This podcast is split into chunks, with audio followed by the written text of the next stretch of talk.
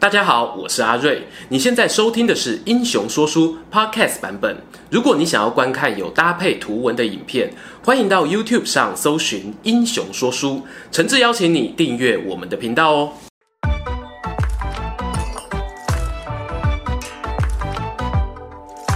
Hello，英雄说书的观众朋友，你们好，我是说书人阿瑞，替大家带来精彩的英雄故事。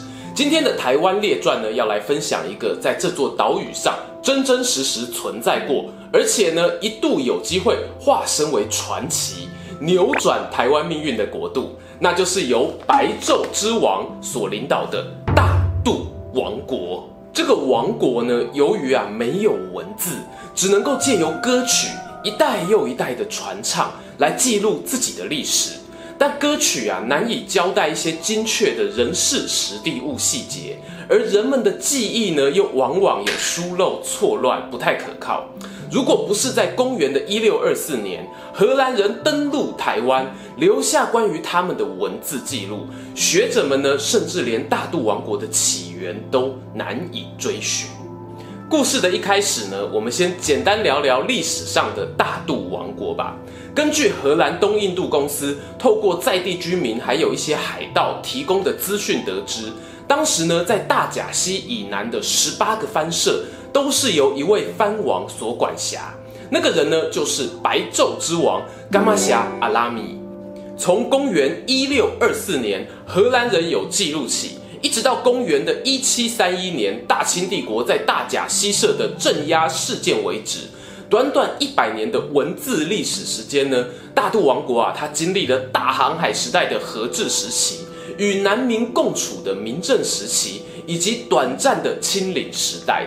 他们的联盟范围鼎盛时呢，最北可以到今天的桃园南端，往南呢则抵达鹿港附近。尽管呢，荷兰人呢称呼大肚王国为 Kingdom。但实际上呢，这是一个由许多平埔族组成的部落联盟，包括白昼之王所属的帕普拉族、普里盆地附近的巴仔族、彰化平原的巴布萨族等等。这样的联盟形态呢，和今天大家熟悉的国家实体是有一点差别的。他们的国王，呃，又或者说是领袖，负责的任务啊，大多是调解部落间的纠纷。而外出的时候呢，随身的护卫也不会太多，这和大一统国家的军权展现呢有蛮大的差别。尽管如此呢，白昼之王啊，他还是享有收获猎物、仲裁人民的民事纠纷，或者用武力提供部落一部分的庇护，还有扮演记忆中的象征性角色的权利。某种程度上呢，你可以将上面这些权利看作是经济、政治。军事还有意识形态上的实践，因此要说刚才讲到的噶玛霞阿拉米是国王，我觉得合理哦。不是全天下的国王都只有一种样貌，只是呢，这样一个准国家形态的政治实体，因为残酷的时代处境，让他还没有真正崛起，就被历史洪流给吞噬。于是有人就好奇啊。假如在一六三零年代，大肚王国呢选择走向西化的道路，这个王国会发生什么变化呢？台湾又会迎接怎么样的未来呢？今天呢，就来跟大家分享一个我很喜欢的故事，是出自于 PTT 架空历史版版友 Sherman 发想，在英雄故事网站呢已经连载完结的小说。小说的名字呢就叫做《如果大肚王国在一六三零年代西化》。前面有讲到呢，大肚王国的历史原本没有书面文字，我们想要一窥当年白昼之王的统治，就全靠一六二四年由荷兰人留下的第一笔资料。然而呢，大肚王国这一脚啊踏入文字历史的世界，其实呢也迎接他们命运的转捩点。以下注意哦，就要进入平行宇宙了。在十七世纪中啊，任何与欧洲接触的原住民族部落大多没有什么好下场。经过几次的交锋后呢，大渡人很快就发现弓箭和长矛无法与荷兰人的钢铁枪炮抗衡，就只好俯首称臣。幸好呢，荷兰人啊，当时经营海外城市的重点呢，是摆在巩固贸易路线上。除了不时呢会把人抓去服劳役之外，大肚王国基本上还可以维持着半独立的状态。此外呢，西方的宗教也透过商船传播到这一座岛屿之上。然而呢，由于内心啊对于侵略者的痛恨，大肚人呢相当排斥要跟他们传教的传教士，往往会禁止他们进入部落。唯有在军队的护卫之下呢，才愿意让荷兰人通过他们的领土。这是当时大渡人与荷兰人的上下关系，臣属、劳役还有领土通行。就在这一天的夜里、啊，神奇的事情呢就发生了。帕普拉族的白昼之王阿拉米，还有十几个长老，竟然呢都做了一个相同的梦。他们梦见啊祖灵显灵啊，对他们说：“敞开心胸吧，学习那些金头发人们的语言，学习他们的一切，否则巨大的灾难啊将在一百年内降临。”由于这个梦境啊太过真实啊。白昼之王呢，尽管心里百般不愿意，仍然和长老们开会决议。隔天起呢，发出通知，允许传教士进入部落传教，甚至可以长居此地，教导孩童们知识。传教士们呢，接到这个消息啊，一度难以置信，直呼啊，这一定是上帝的奇迹呀！于是呢，他们把自己毕生所学，对部落孩童倾囊相授。还用荷兰字母呢，协助大肚语言造字，让他们啊可以书写记录属于自己的历史。而荷兰东印度公司呢，看到这样子的转变，少了武力纠纷，多了劳动生产力，他们也是乐观其成啊，甚至呢认为这些原住民族呢有更大的利用价值，就决定引入农耕技术，让大肚王国呢协助荷兰人开垦土地，种植粮食。当然啦，这种合作呢，其实是互利互生的。白昼之王阿拉米呢，一直在思考祖灵托梦的意义。他没有傻到哦，真心把荷兰人当作朋友。随着双方交流呢，大肚人终于从西方学习到锻铁的技术，结束了石器时代。他们更进一步呢，用人力以及粮食交换到了各种文明世界的物资。其中最重要的资源啊，就是当初把他们打到被烤罗巴赛的火神枪。Baby 火神枪，一个大肚人呢，为荷兰人耕种一整年的回报，往往呢就是一把火枪。时间啊，一晃眼就是三十年过去。老白昼之王呢过世了，但是甘玛侠家族新继任者持续的把持着白昼王的位置，并且呢组织了一个名为马后马库的亲卫队。这些亲卫队的战士呢都是从最优秀的猎人中选拔出来的，他们使用铁制的盔甲与武器，并且呢人人都配备一支火枪当做武器，那是无数大肚人啊用辛苦劳动所换来的。凭着这一支部队呢，白昼王得以牢牢掌控大肚王国境内的各个部落，并且维持部落间的和平秩序。当时呢，统治热兰遮城的荷兰人，诶，就是今天的台南安平古堡，他们对于大肚王国的超高配合度啊，感到满意。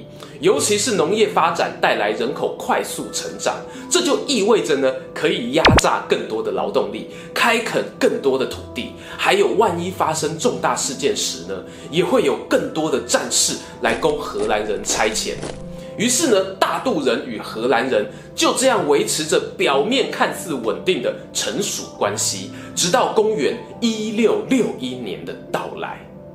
这一年呢，大渡王国岛屿的西边。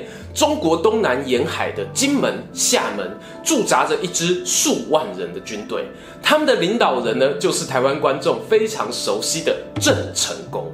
这支军队为什么会停在这个地方呢？这故事啊，说来话长哦。我们今天长话短说，毕竟郑成功不是主角嘛。郑成功呢，本名郑森，和他的父亲郑芝龙呢，原本做的就是海上贸易。同时呢，也有属于自己的军事武力，因此有些人呐、啊、就认为郑氏集团呢根本就是海盗集团漂白成功。因为有贸易这一块利益大饼的存在，所以呢郑氏集团和荷兰东印度公司之间并非绝对的敌人哦，当然啦也称不上是亲密的朋友。郑成功过去十几年呢，和明朝的末代政权合作，对抗大清帝国。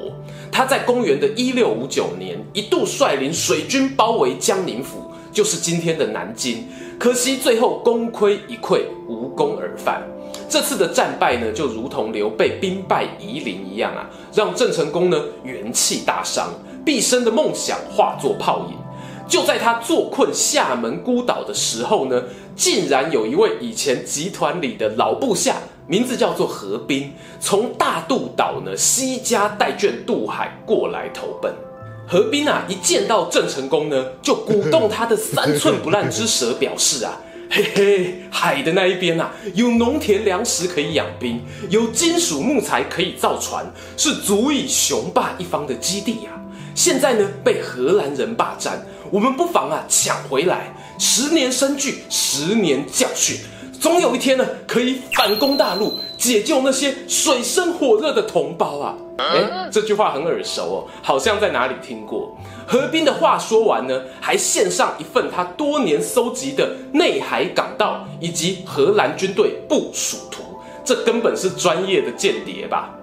而根据荷兰这边的记载表示呢，这个河兵原本是在东印度公司担任通译，因为欠下了大笔债务，同时呢又私下帮郑成功向商人们收税，最后啊东窗事发，选择逃亡。而他为了保住自己的小命呢，跟郑成功报告的时候，刻意夸大了岛上的物产丰沛。事实上呢，当时大渡岛的资源根本还不足以供应郑氏集团的庞大军队。很快的呢，荷兰东印度公司就收到郑成功集结大约两三万兵力，准备攻打热兰遮城的消息。当时呢，大渡岛的最高负责人是弗雷德奎伊。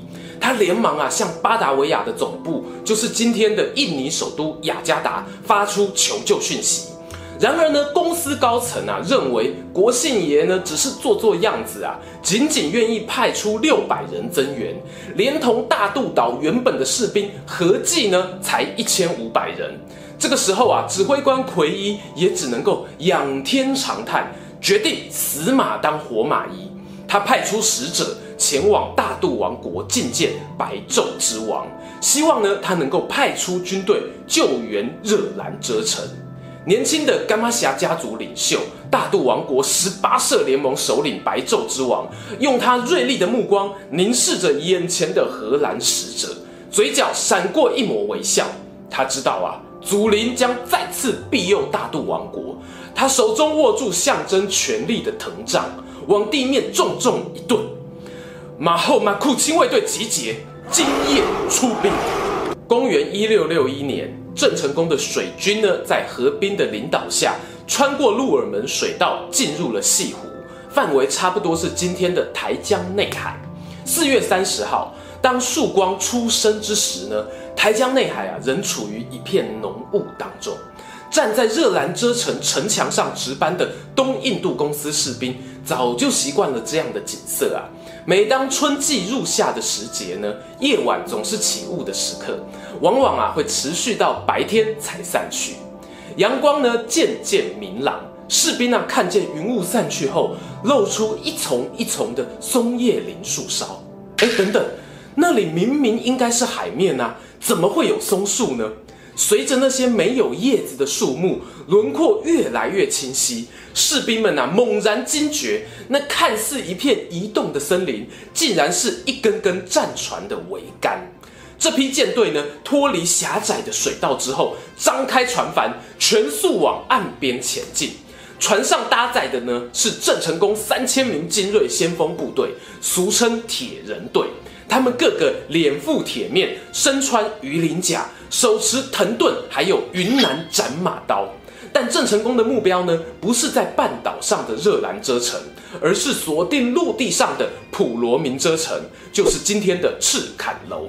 因为啊，有两个目的哦。第一呢，是要确保大量陆军的登陆地点，破除荷兰人的犄角防守优势；第二呢，是大军出征啊，他现在粮草短缺，希望呢，能够从这一座据点里面找到些许的。补给。当时呢，普罗民遮城啊，只有两百名守备队，可以说是毫无抵抗能力啊。郑成功呢顺利取得城池和粮草，暂时解决了缺粮危机。不过时间仍然很紧迫，两万五千人的粮草消耗呢是非常惊人的。他先派小部分的军队往大渡岛的内陆进发，找寻平原地带来屯垦；大部队呢则马不停蹄地通过半岛，直奔热兰遮城，以周全斌、陈莽、刘国轩三位大将为首，在半岛上呢设下三重关卡，阻绝陆地上任何可能的援军。同时呢，命令马信在热兰遮城旁边扎营，担任围城的总指挥。自己大本营呢，则设在城外不远的大元市街，完成了这个铁桶包围阵。话说啊，热兰遮城的守兵呢，此时只剩下六百多人。他们能够撑下来呢，全靠这一座是用当时欧洲最先进的建筑科技盖出来的城堡。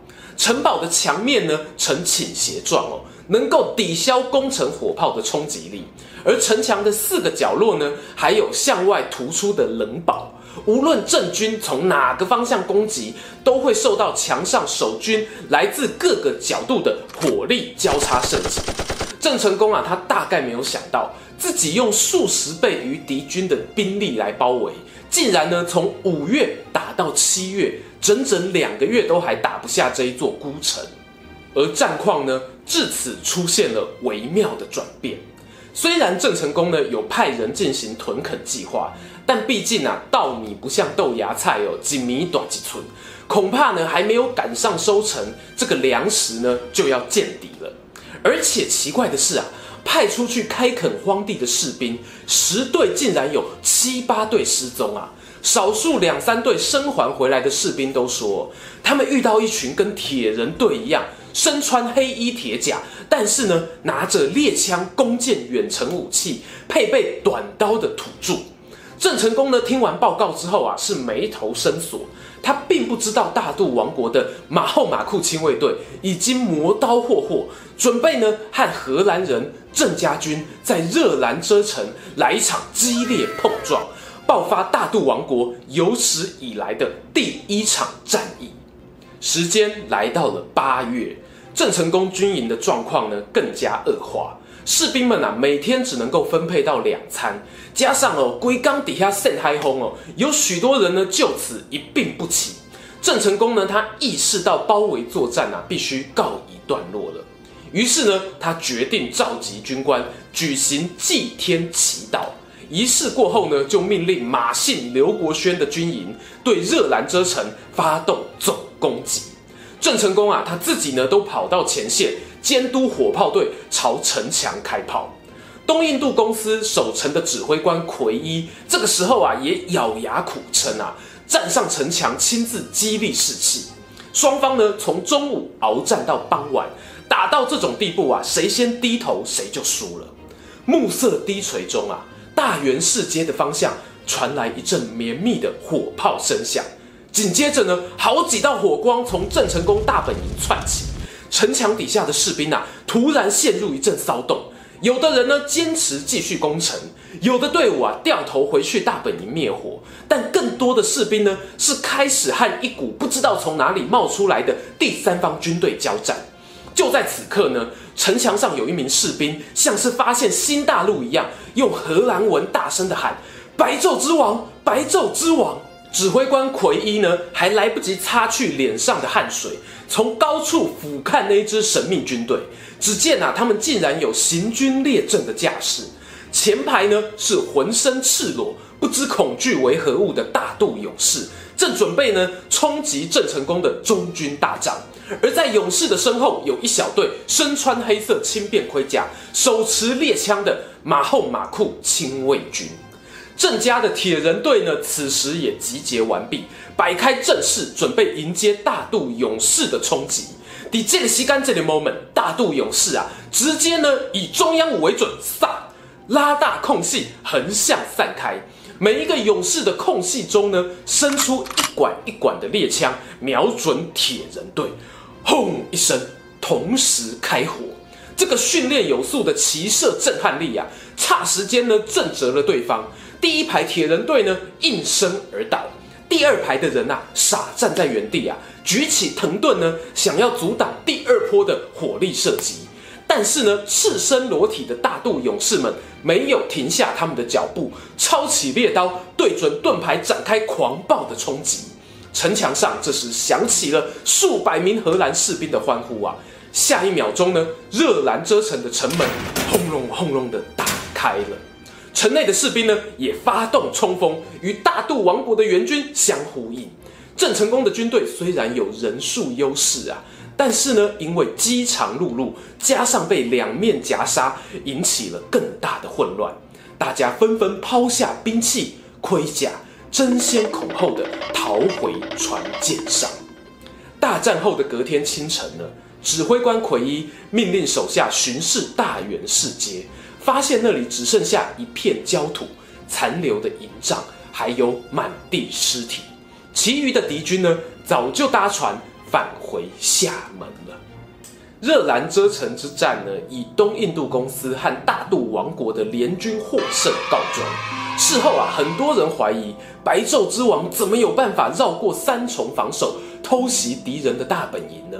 据说啊，是因为郑成功派兵屯垦过程中不得民心，白昼之王呢，在民众的协助下，先取得普罗民遮城，断绝了赤坎地区的通讯，接着呢，用舢板船趁夜横越台江内海，绕到郑成功的后方发动突袭。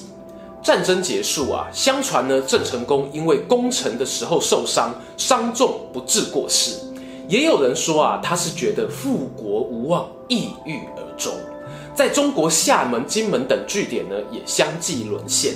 原先庞大的郑氏集团从此一蹶不振，分崩离析。成员们呢，有人投降大清帝国，也有人随着第二代领导人郑经前往南洋发展，重拾老祖先半商半海盗的旧业。反倒，意外开启了东南亚的大海盗时代，留下许多传奇故事。另一方面呢，大渡王国在热兰遮之战的活跃表现，改变了他们原先的地位。受到大肚勇士支援才能苟活的东印度公司啊，无法再像从前一样颐指气使的发号施令。白昼之王呢，拥有更大的独立自治权，领地内呢，也有更多的商业活动。外来移民啊，甚至还会优先考虑要搬家到大肚王国的领地范围，借此呢来逃避荷兰人的税负。终于啊，这座岛屿上的原住民不再是历史上的配角了。然而呢，在前方的道路上，还有许多考验在等待白昼之王。譬如他们松散的部落联盟，要如何面对商业贸易利益的诱惑，达成彼此间的权力平衡？荷兰人的东印度公司会任由自己的海外殖民地发展出越来越难控制的政治实体吗？时间来到公元一七三二年，这原本是大肚王国历史上的终点，他们被大清帝国镇压而瓦解。但这一次，他们不会跟对手客气了。欲知详情如何，且听下回分晓。Hello，又到了结论时间啊！大家对于大肚王国有什么想法呢？作为一个身上拥有平埔族血缘的人，我一直很好奇哦。如果在十七世纪的时候呢，台湾岛上的原住民族崛起，甚至有机会建立自己的政权，发展到今天，会对世界产生怎样的影响？今天呢、由于时间因素，其实这个庞大的平行宇宙呢，只能够讲个开头，以白昼之王的西化运动。郑成功的攻台失败作为分歧点，再一次的感谢网友 Sherman 呢，他提供这么精彩的剧本。如果你等不及想要看到后续的发展，非常欢迎你可以到英雄故事网站的小说区欣赏他的《如果大渡王国在一六三零年代西化》这一篇作品，我连结就放在影片说明文字哦。还想要了解的更深入呢，我也推荐日本时代的人类学家伊能嘉矩，他写过一本书。台湾文化志里面对于当时的原住民族文化有详细的记录。最后呢，如果大家喜欢这样的剧本，欢迎留言分享你的心得。甘温罗兰，喜欢今天的故事吗？英雄说书需要你的支持，让好故事被更多人听到。动动手指订阅我们频道，打开小铃铛，选择接收全部消息，这对创作者的帮助非常非常大。如果你还想要给我们更多鼓励，也可以扫描加入会员 QR code，用每个月一杯咖啡的钱赞助我们的内容创作。这里是英雄说书，我们下次再见，拜拜。